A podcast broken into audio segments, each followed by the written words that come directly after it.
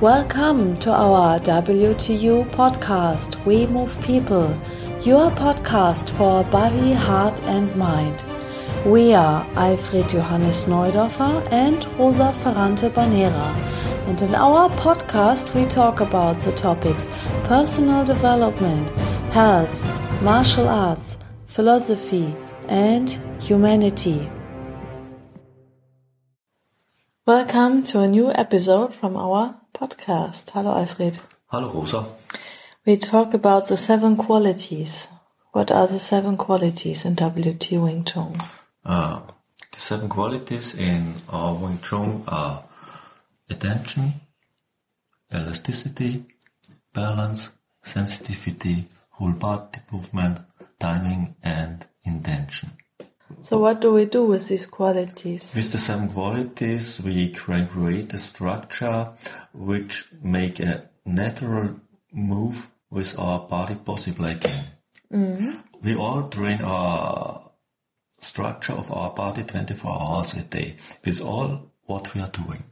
Mm-hmm. When I sit, when I lie yeah. in the bed, mm-hmm. mm-hmm. it's a form of training. It's a form of training. Life is a form of training and we have a body structure who is the result from the training we are doing 24 hours. Mm. And all we are doing is training. If we recognize it or not. That we can exploit the function uh, of the inherent principles interaction, it's possible, it's, it's necessary that we have a natural structure. Mm. So what do you mean with attention? Is attention uh, at, awareness? At, at, attention is the basis of everything. Attention is awareness. Without attention, nothing works. Mindfulness is an aspect of attention. You need attention in all what are you doing. If you have no attention, nothing has, has a function and uh, there is no result. Or there's a result which you don't want. Mm, this is the basis, attention for everything. And then the second one is elasticity.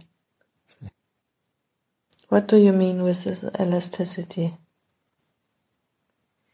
Elasticity is more than relaxation. It's, a, it's the smooth movement that uses only the muscles needed for for the movement.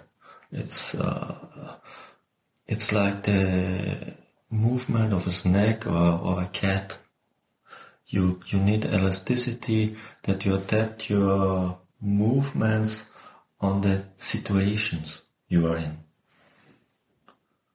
For elasticity, you need also attention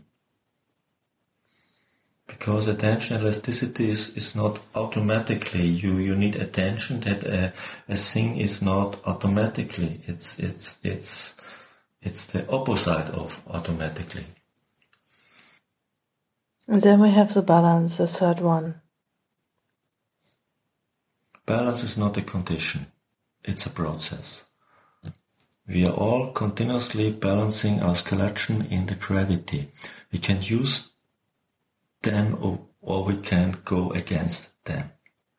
We can carry uh, our body as a weight, through the world or we can be carried by the gravity. It's the, it's a different. We are like, we are like uh, birds who are flying in the gravity. Mm-hmm. The fourth one is sensitivity. The fourth one is sensitivity. Sensitivity first has something to do with the sense of touch, but it uh, it's more.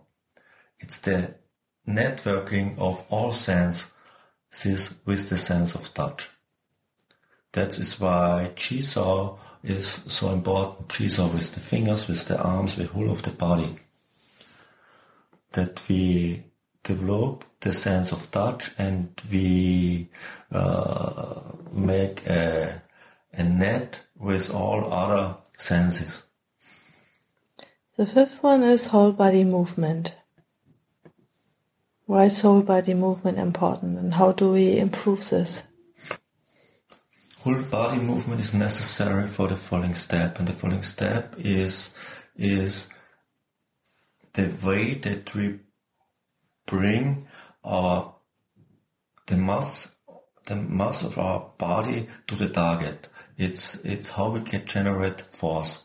Mm-hmm. Otherwise, otherwise, if I would make a punch only with my arm, it's only the force from the arm. It's, it's the force from the arm, yes, mm-hmm. or or So when I do this with whole of the body, I have not only the force of my arm, I have the weight weight. from my body and the falling step, the dynamic from the falling step. Mm-hmm, mm-hmm. Mm-hmm. And, and all people are very skilled with their fingers, but they are very clumsy in its remaining movement. Because man is, is poor potential on the moment of his birth. So he is very dependent on his environment. The sixth one is timing, the right moment, we can also say. Timing that right moment uh, decides everything. Timing replaces speed. The right thing at the wrong moment or the wrong thing at the right moment is pointless. As well in self-defense and in life. You can decide the peoples if they have timing or if they have the sense for the right moment or not. in in WTU Wing Tsun we do exercises that we bring away the target at the right moment, and the right moment is the moment uh, when the attacker cannot uh, remove his attack, and this is the moment we go away with the target and start the counter attack. Mm-hmm. And the seventh is intention. intention, will, fighting spirit is the last quality and it's the most important quality. It's also the power to make a decision and to act. There is no goal oriented result without intention. Mm-hmm. For elasticity, you need attention. For balance, you need attention and elasticity. For sensitivity, you, need balance, elasticity, and attention. For full body movement, you need sensitivity, balance, elasticity, and attention. For timing, you need the five before. And for intention, you need one. And we improve the seven qualities and then we can use it in all areas of the life. Yeah, we don't do the qualities. The qualities are in, in the body. You can handle with the quality your body has. You develop all qualities and in, and it's in, in your presence, it's in all what you're doing. You don't, you don't need to use it. You, you are the result of the quality you are. And all you're doing is the quality you are. It's like you are a good cook. If you are a good cook, you have the quality that you cook uh, in a better way than others. Or your example, you often say uh, with a piano player. Yes, with a piano quill. He has qualities inside and he perceives music in another way or what he hears in another way than other people. He has other sensitivity. Yeah. Uh, if you are a virtuoso piano player, you don't decide to, that you now play virtuos. No, no, you are have the quality to be a virtuoso piano player.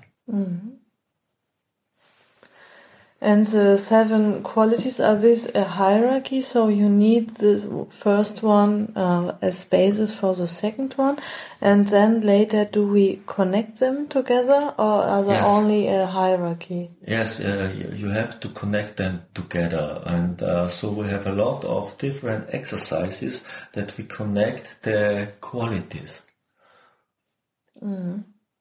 Many, many people always think uh, if you want uh, to have that self-defense, you only do exercises for self-defense. No.